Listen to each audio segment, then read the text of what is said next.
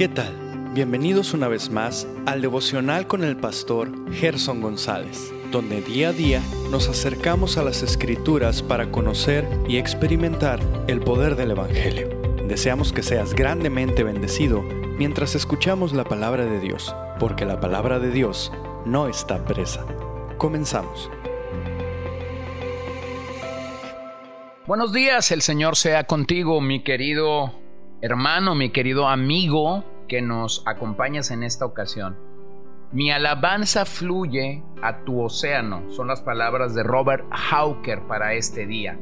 Señor Jesús, pido gracia para buscarte, como lo haría en búsqueda de un tesoro escondido. Quiero buscarte solo a ti, oh Dios mío. Quiero apartarme de todas las demás cosas. Mi alma ha escogido a Jesús mi alma necesita a Jesús. No quiero confiar en nada más, ni en deberes, ni en obras, ni en oraciones, ni en arrepentimiento, ni siquiera en la fe misma, como un acto de mi alma será mi consuelo, sino solo a Jesús hago mi centro. Cada pensamiento, cada afecto y cada deseo, como muchas corrientes que se encuentran en una sola. Todos los seres deberían fluir como ríos en el océano de tu seno. Y cuanto más cerca como una corriente que se acerca al mar es impulsada a caer dentro de él, así de fuerte e intenso deja que mi alma esté en sus deseos por ti, incluso cuando mi alma se acerca a la hora de verte. Oh, Cordero de Dios, ayúdame a buscarte a través de la vida fluyendo en adoración, en adoración. Y cuando hayas cesado y todas las comodidades externas fallen, entonces Señor, reúna yo como el moribundo patriarca puso por sus pies en la cama toda mi fuerza y derrame toda mi alma en tus brazos, exclamando, en tu salvación he esperado. Oh Señor, amén. Bueno, este es nuestro deseo, poder exclamar, estoy en tus manos, estoy estoy en ti para cada situación y para cada momento de la vida que me ha tocado vivir. Yo no sé tú, pero una de las riquezas que como cristianos mayor debemos valorar es la misericordia de Dios. Y estamos meditando en estos ah, últimos episodios precisamente en el tema de su misericordia y en la manera como el Salmo a 136 nos permite o nos ayuda a meditar en ella. Hemos visto el llamamiento que el Salmo nos hace para alabar a Dios porque Él es bueno, porque Él es Dios de dioses, porque Él es Señor de señores y en los tres casos la repetición porque para siempre es su misericordia. Así que el salmista tiene muy clara la superioridad de Dios sobre todas, sobre todas las cosas. Ahora quisiera pensar en lo que el salmista nos habla del verso 4 al verso 9 acerca de la necesidad que tenemos de reconocer su misericordia como el creador. Vamos a pensar en eso esta mañana. Al único que hace grandes maravillas, porque para siempre es su misericordia. Al que hizo los cielos con entendimiento, porque para siempre es su misericordia. Al que extendió la tierra sobre las aguas, porque para siempre es su misericordia. Al que hizo las grandes lumbreras, porque para siempre es su misericordia. El sol para que señorease en el día, porque para siempre es su misericordia. La luna y las estrellas para que señoreasen en la noche, porque para siempre es su misericordia. Bueno, el salmista está haciendo una referencia clara a Génesis 1 o lo podemos decir también desde esta perspectiva, el salmista está haciendo uso de su teología bíblica para interpretar Génesis 1 como la experiencia o la forma como nosotros deberíamos valorar la misericordia de Dios desde la creación misma. Estas obras de Dios en todo el Salmo son simplemente extraordinarias o maravillosas. Por ello podemos reconocer la misericordia de Dios una y otra vez, una y otra vez. Sé que el Salmo pudiera parecer repetitivo, aburrido para algunos, enfadoso para otros, vamos a decirlo así, por la repetición. Pero yo quisiera animarte o alentarte a que realmente leamos lentamente este salmo y permitamos que ese llamado a reconocer la misericordia de Dios sea realmente tangible para nosotros. El salmista está diciendo que nuestro Dios creó los cielos con entendimiento. No lo hizo al azar, no lo hizo a la deriva, no lanzó dados a ver qué pasaba. No, Él lo hizo con entendimiento. Creó la tierra, las aguas, las grandes lumbreras, el sol, la luna, las estrellas. Dios mismo nos dotó de un ambiente donde poder desenvolvernos, donde poder mostrar así su inteligencia, su entendimiento. Hermanos, realmente Dios es excepcional. Proverbios 3:19 dice, con sabiduría fundó el Señor la tierra, con inteligencia estableció los cielos. O Jeremías 10:12, Él es el que hizo la tierra con su poder el que estableció el mundo con su sabiduría y con su inteligencia extendió los cielos. Así que la gente de nuestros días, como las culturas pasadas, han adorado a la creación antes que al Creador. Hemos mostrado así nuestra ingratitud, nuestra incredulidad ante el Rey del universo.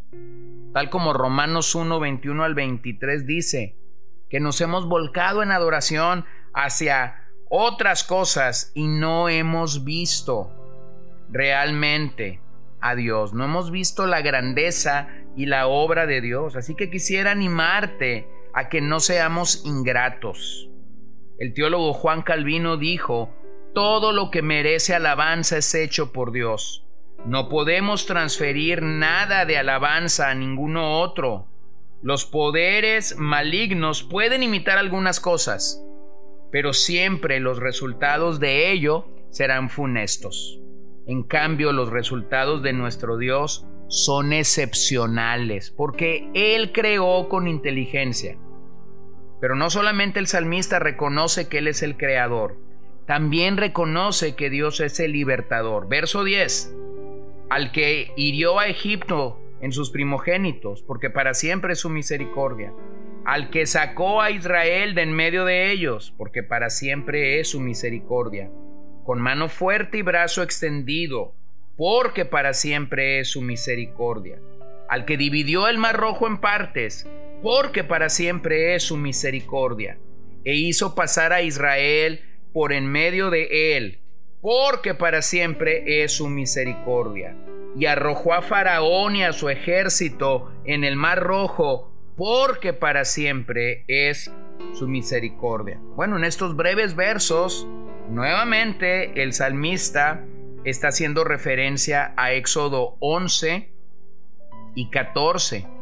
En esta sección pasamos de ver a Dios como el creador para ver su mano liberadora contra los egipcios y contra Faraón. Nuevamente, la misericordia de Dios se manifiesta en sus acciones de protección y de liberación para su pueblo. Entonces, debemos reconocer dos cosas acerca de su gran misericordia. Primero, Dios no puede dejar de ser misericordioso, porque esta es su esencia según Salmo 116.5. Segundo, el ejercicio de su misericordia está regulado por la voluntad soberana. Si esto no fuera así, entonces Dios dejaría de ser Dios.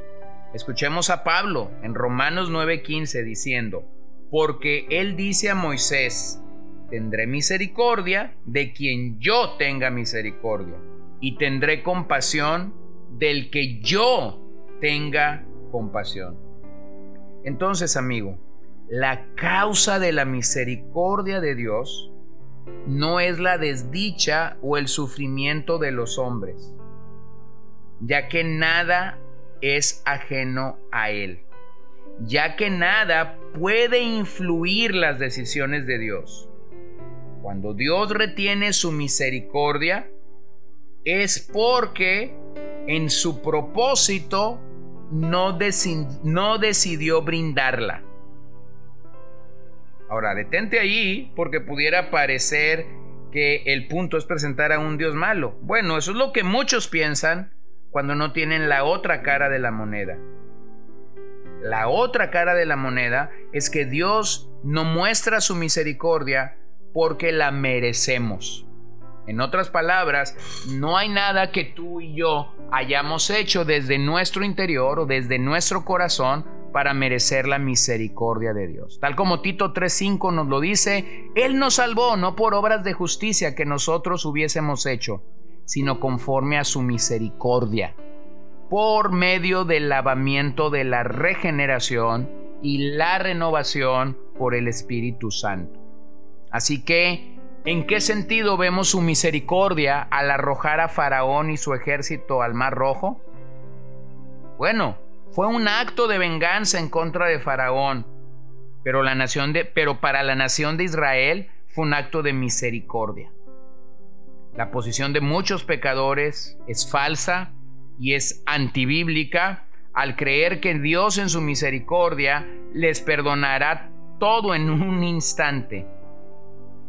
Cuando vemos la historia de Israel saliendo de Egipto, Él mostró su misericordia a su nación a librarlo. En el caso de Faraón y de su ejército, ellos recibieron el castigo divino. Y debemos asumirlo así. El, el, Señor va a tener misericordia de algunos, de quien Él quiera tener misericordia, pero otros serán juzgados, serán juzgados delante del Señor, tal y como Faraón fue castigado al al, ser el, el acérrimo enemigo de Israel en estos eventos del Mar Rojo. Entonces, si tú no estás convencido de tu salvación, si tú no estás convencido de que eres un auténtico seguidor de Cristo, que no simplemente lo buscas por conveniencia cuando más lo necesitas, sino que Dios realmente está llevando a cabo una obra bella en tu corazón para salvarte y para rescatarte, te animo a que esta mañana te pongas a cuentas con Dios y permitas que Dios verdaderamente toque y quebrante tu corazón. Un día estaremos delante del magnífico, justo y misericordioso trono de Dios. Y solo habrá una razón por la que personas puedan estar perdonadas delante de este trono. Será por la misericordia de Dios. Pero si tú no has recibido esa misericordia, entonces será condenado. Oremos, Señor, agradecemos increíblemente tu misericordia sobre nuestras vidas esta mañana. Negamos claramente el hecho de que cuando el hombre muere, entonces a todos se le brinda misericordia, porque eso no es lo que la Biblia dice. Un día tú juzgarás y aquellos que sean aprobados será porque tu misericordia fue extendida sobre sus vidas. Pero aquellos que no sean aprobados será porque simplemente ellos no fueron capaces de poder creer y confiar en ti como el Salvador de sus almas.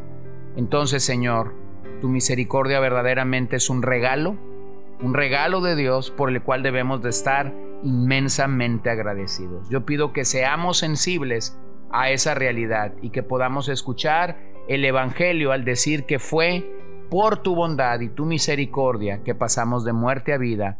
En tu nombre oramos, Señor. Amén. Gracias por acompañarnos el día de hoy. No olvides compartir este devocional con todos tus conocidos y recuerda que puedes seguirnos en Podbean, Spotify y Facebook como CCBN Los Mochis para que puedas escuchar todos los mensajes, los devocionales y también seguir nuestras transmisiones en vivo. Esperamos que nos acompañes el día de mañana. Que el Señor te bendiga.